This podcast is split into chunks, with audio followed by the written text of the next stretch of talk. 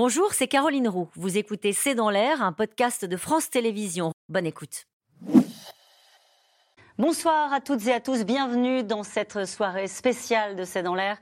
En direct, après la guerre en Ukraine, le monde a été saisi par l'horreur d'une attaque terroriste du Hamas en Israël. Et alors que Tsahal se prépare à la riposte sur Gaza et que la liste des victimes civiles s'allonge des deux côtés, le monde retient son souffle. Les diplomaties occidentales se déploient en ce moment même pour éviter l'embrasement. Nous serons ce soir en Israël, en Cisjordanie, au Liban, avec nos experts, nos invités, nos reporters. Nous de comprendre ce qui se joue en ce moment au Proche-Orient, alors que ce conflit exacerbe aussi les haines sur notre territoire et ravive la menace terroriste qui a déjà coûté la vie d'un professeur, Dominique Bernard, presque trois ans, jour pour jour, après la mort de Samuel Paty. À mes côtés ce soir, euh, pour évoquer cette situation, Bernard Cazeneuve, vous êtes ancien Premier ministre, ancien ministre de l'Intérieur. Gilles Kepel, vous êtes politologue, spécialiste du monde arabe. Vous êtes auteur de Prophètes en son pays aux éditions de l'Observatoire. Enfin, Armel Charrier, vous êtes éditorialiste en politique internationale sur France 24. Bonsoir à tous les trois. Euh, merci de partir participer à cette émission spéciale. Bonsoir Bernard Cazeneuve. Trois ans presque jour pour jour, après Samuel Paty, et le cœur du projet républicain de la France à nouveau euh, attaqué avec une attaque terroriste à Arras qui n'est sans doute pas sans lien avec ce que nous allons beaucoup commenter ce soir, la situation euh, au Proche-Orient. N'avons-nous pas tiré les leçons de ce qui s'est passé il y a trois ans? Je pense d'abord que lorsque une tragédie comme celle qui s'est produite à Arras se produit de nouveau, après euh, celle qui était intervenue à Conflans-Sainte-Honorine et qui avait coûté la vie de Samuel Paty, après tous les attentats que nous avons pu connaître en 2015, en 2016, euh, ce qui compte, c'est d'expliquer aux Français qui sont légitimement inquiets, et pour beaucoup d'entre eux en colère, ce qu'est l'action de l'État. Et nous étions en 2015-2016 confrontés à des attentats massifs, nombreux, et euh, les gouvernements successifs ont mené des actions puissantes. Euh, il y a eu les interventions de la coalition en Irak et en Syrie qui ont permis euh, d'éradiquer l'état-major de Daesh, qui projetait les commandos sur le territoire de l'Union européenne qui se trouvait à l'origine de ces attentats sanglants. Il y a eu beaucoup d'efforts de fait pour rehausser les moyens des services de renseignement, des modifications législatives qui sont intervenues. Oui, mais parce que... Et pourtant, Bernard Cazeneuve, les gens qui vous regardent ce soir ont l'impression d'avoir toujours la même histoire. On leur dit, il était fiché S, il était connu des services de renseignement.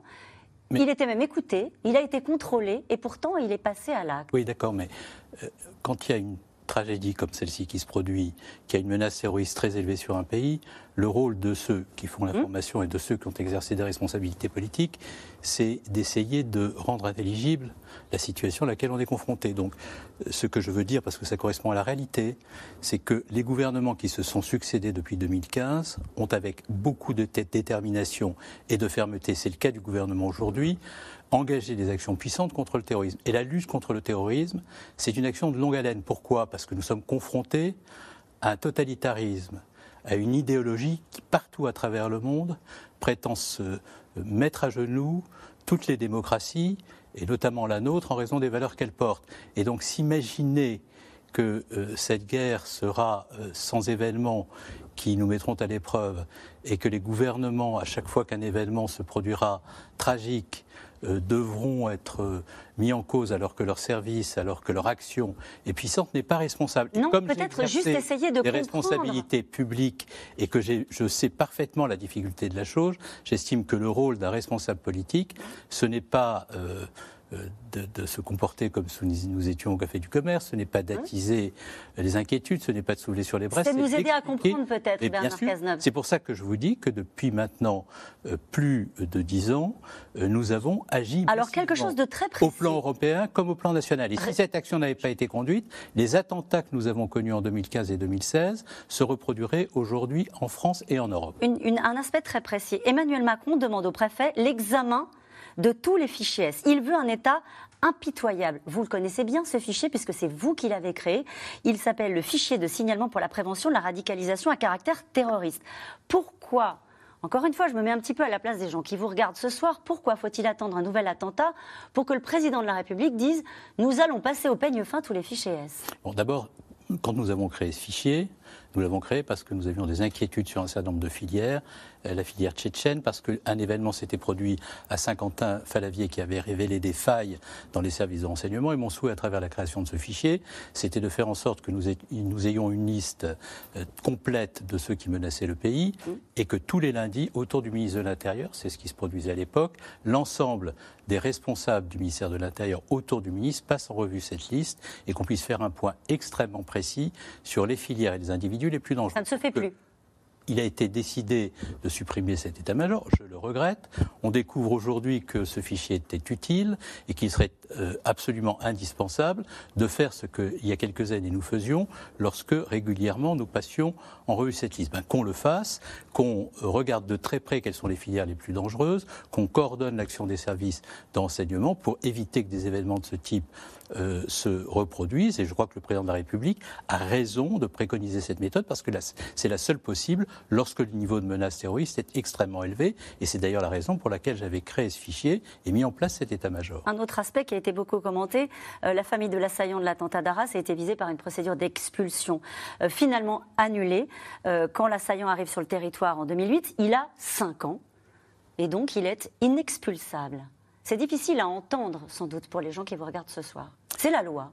Mais euh, la loi, elle change, et elle peut changer. Et elle doit changer Nous l'avons changé en 2015, lorsqu'il a été décidé au moment du vote de la loi sur l'asile de retirer le statut de réfugié à des individus qui avaient bénéficié de l'hospitalité de notre pays parce qu'ils étaient persécutés dans le leur et qu'ils retournaient la violence contre le pays qui les avait accueillis, lorsque la décision a été prise par la loi de retirer le statut de réfugié à ces individus, c'était notamment euh, une disposition qui visait les filières tchétchènes, c'est précisément parce que nous considérions à l'époque que la loi devait en permanence s'adapter au niveau de la menace. Nous l'avons fait en 2015 à travers la loi sur le renseignement également, puisque la loi euh, qui existait lorsque j'étais nommé ministre de l'Intérieur était une loi qui euh, avait été votée à une époque où il n'y avait ni Internet ni téléphone portable.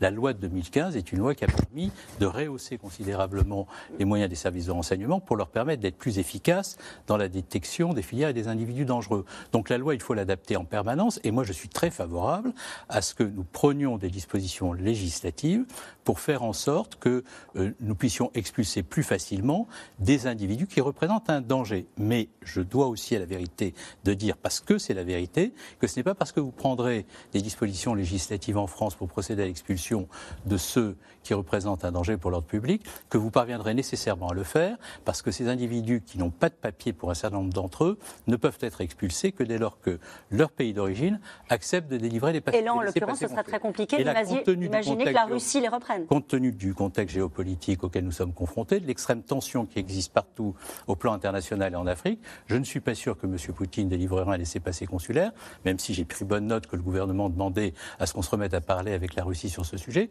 Et je ne suis pas sûr non plus que l'ensemble des pays de la bande sahélienne qui ont fait l'objet de coups d'État après avoir déclaré leur hostilité à la France délivreraient non plus ces laissez-passer consulaires. Pourquoi je dis ça? Je dis ça parce qu'il y a toute une série de responsables politiques qui n'ont de responsables que le nom, qui aujourd'hui expliquent que s'ils étaient au pouvoir, tout serait réglé. Non, tout ne serait pas réglé. Le Rassemblement national, notamment Notamment, pour toutes les raisons que je viens d'indiquer. J'en profite d'ailleurs pour dire que lorsqu'il s'agit de voter la loi sur le renseignement, en France, lorsqu'il s'agit de mettre en place le PNR en Europe pour mieux identifier le parcours de ceux qui venaient du théâtre des opérations terroristes et menaçaient notre pays, le Rassemblement national n'a voté aucun de ces textes. Aucun. Mhm.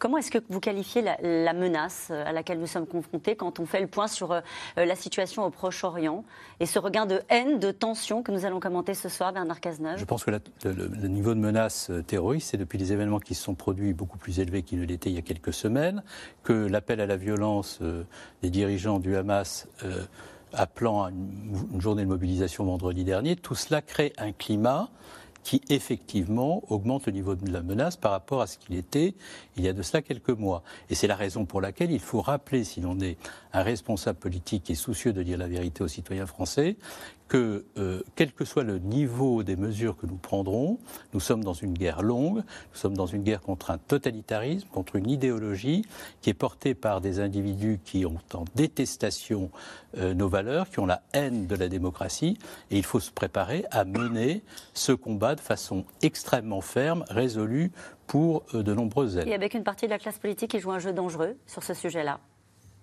vous pensez à qui? La France insoumise? Je pense que la France insoumise a une nouvelle, une nouvelle fois fait la démonstration de son haut niveau d'irresponsabilité et du fait qu'elle était assez peu soucieuse et euh, de la cohésion nationale et de la vérité sur un sujet sur lequel on pouvait euh, mettre bien des réserves sur la politique d'Israël, mais en aucun cas envoyer dos à dos une démocratie et un groupe terroriste dont on a vu les atrocités dont il était capable. Gilles Capel, vous voulez réagir à ce qui vient d'être dit? Nous luttons contre un totalitarisme, c'est oui, le mot utilisé par Bernard Cazeneuve. ajouter quelque chose aussi, c'est que euh, la razzia de, des fédayines de, Hamas dans le territoire israélien a euh, engendré une quantité, une débauche d'images absolument épouvantable qui circulent euh, sur les réseaux sociaux à travers le monde entier et en particulier chez les jeunes, chez les ados, pour lesquels finalement le lien entre la réalité et la fiction s'est complètement euh,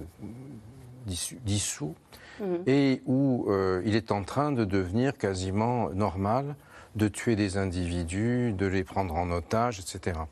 Et euh, ça, je crois que c'est extrêmement préoccupant parce que l'invasion de, euh, des réseaux sociaux par ce genre de choses, quand ce sont euh, des soldats qui font la guerre, tout ça, c'est normé d'une certaine manière. Mais là, ça n'est plus le cas. Ce sont, on voit ces scènes épouvantables, les gars qui ont des mitraillettes et qui vont tuer de tout ce qui, tous les civils qui sont à disposition. évidemment, ça, ça crée cette atmosphère que Bernard Cazeneuve a a mentionné que moi j'avais appelé autrefois le, djihadisme d'atmosphère, si vous voulez, qui rend extrêmement difficile la détection. Du passage à l'acte. Oui, le fait que euh, l'assassin présumé euh, du professeur euh, Dominique Bernard ait été contrôlé la veille, après, ça c'est encore un peu plus préoccupant, qu'il a téléphoné à son frère qui était en prison et qui avait un téléphone et à un autre qui est en prison et qui son téléphone. Là, on est quand même là, on se pose de vrais problèmes quand même. Euh, le, euh, tout ça, c'est extrêmement euh, préoccupant, mais les policiers qui l'ont contrôlé, avec les moyens dont ils disposaient, la formation, ne pouvaient rien lui reprocher au regard de la loi. C'est ça, c'est toute la difficulté de repenser la, nature du terrorisme aujourd'hui.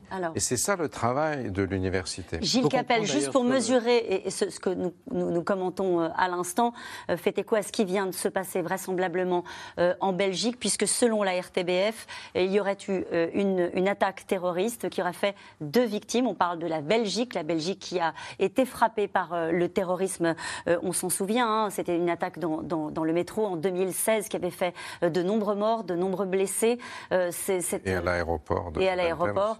Euh, j'allais dire, nous ne sommes pas surpris. Euh, il faudrait l'être euh, par ce qui est en train de se passer en France et, vraisemblablement en Belgique. Mais ce qui est en train de se passer en France et qui peut se passer partout ailleurs en Europe, qui s'est peut-être passé en Belgique ce soir, c'est le retour d'un niveau de menace terroriste plus élevé, avec des individus qui, comme le disait Gilles Kepel mm. l'instant, peuvent passer à l'acte sans nécessairement avoir été détectés.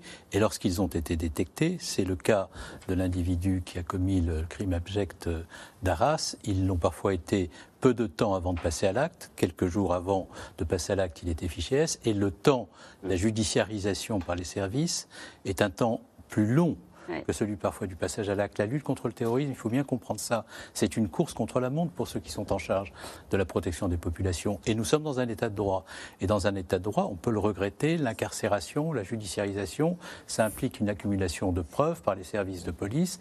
Et nous n'allons pas renoncer à tous les principes de l'état de droit au motif que les terroristes ont décidé de nous faire abandonner nos libertés, notre respect du droit et notre respect d'autrui. Sinon, c'est la victoire de leur, de leur haine et de, leur euh, euh, volonté de détruire ce que nous sommes que nous finirions par consacrer. Merci beaucoup Bernard Cazeneuve d'avoir euh, d'être venu ce soir sur le plateau de C'est dans l'air pour cette émission. Merci d'avoir écouté C'est dans l'air. Comme vous le savez, vous pouvez désormais écouter l'intégrale, mais aussi l'invité ou vos questions à nos experts. Tous ces podcasts sont disponibles gratuitement sur toutes les plateformes de streaming audio. Et pour le replay vidéo, c'est sur France.tv, bien évidemment. À bientôt.